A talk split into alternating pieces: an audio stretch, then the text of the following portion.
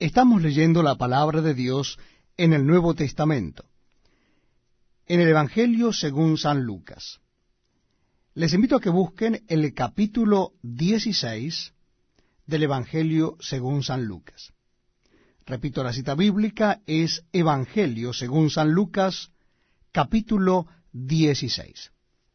Dice así la palabra de Dios. Dijo también a sus discípulos, había un hombre rico que tenía un mayordomo, y éste fue acusado ante él como disipador de sus bienes. Entonces le llamó y le dijo, ¿Qué es esto que oigo acerca de ti?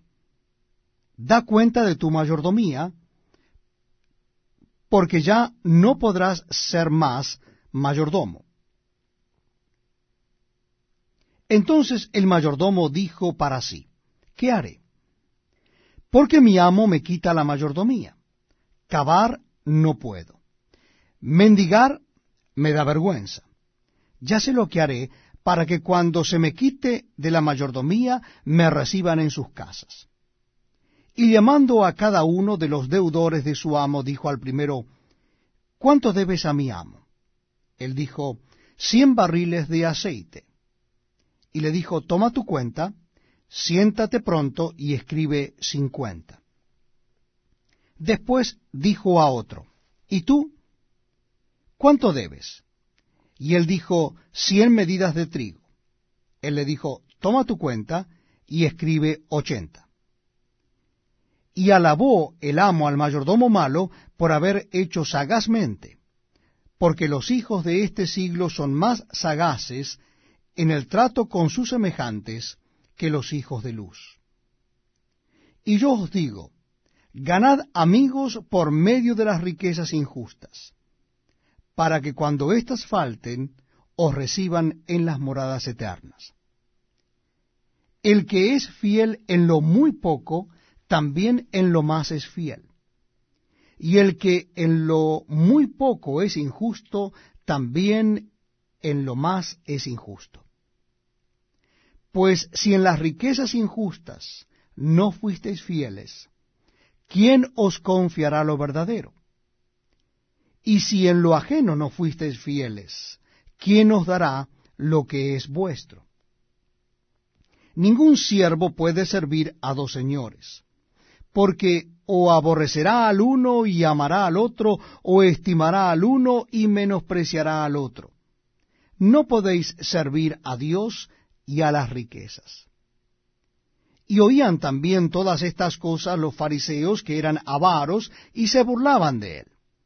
Entonces les dijo, Vosotros sois los que os justificáis a vosotros mismos delante de los hombres.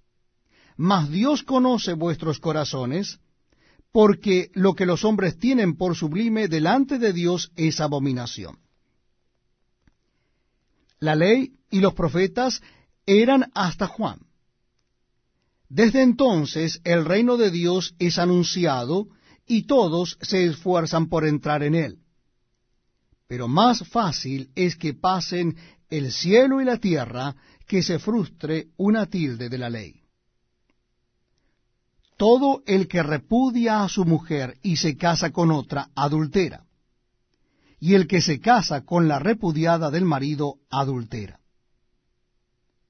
Había un hombre rico que se vestía de púrpura y de lino fino, y hacía cada día banquetes con esplandidez. Había también un mendigo llamado Lázaro que estaba echado a la puerta de aquel lleno de llagas, y ansiaba saciarse de las migajas que caían de la mesa del rico, y aun los perros venían y le lamían las llagas. Aconteció que murió el mendigo, y fue llevado por los ángeles al seno de Abraham, y murió también el rico y fue sepultado. Y en el Hades alzó sus ojos, estando en tormentos, y vio de lejos a Abraham y a Lázaro en su seno. Entonces él, dando voces, dijo, Padre Abraham, ten misericordia de mí, y envía a Lázaro para que moje la punta de su dedo en agua y refresque mi lengua, porque estoy atormentado en esta llama. Pero Abraham le dijo, Hijo, acuérdate que recibiste tus bienes en tu vida, y Lázaro también males. Pero ahora éste es consolado aquí, y tú atormentado. Además de todo esto, una gran cima está puesta entre vosotros y nosotros, de manera que los que quisieren pasar de aquí a vosotros no pueden, ni de allá pasar acá. Entonces le dijo, Te ruego pues, padre, que le envíes a la casa de mi padre, porque tengo cinco hermanos, para que les testifique, a fin de, que no vengan ellos también a este lugar de tormento. Y Abraham le dijo, A Moisés y a los profetas tienen, óiganlos. Él entonces dijo, No, padre Abraham, pero si alguno fuere de Helios, de entre los muertos, se arrepentirá. Mas Abraham le dijo, Si no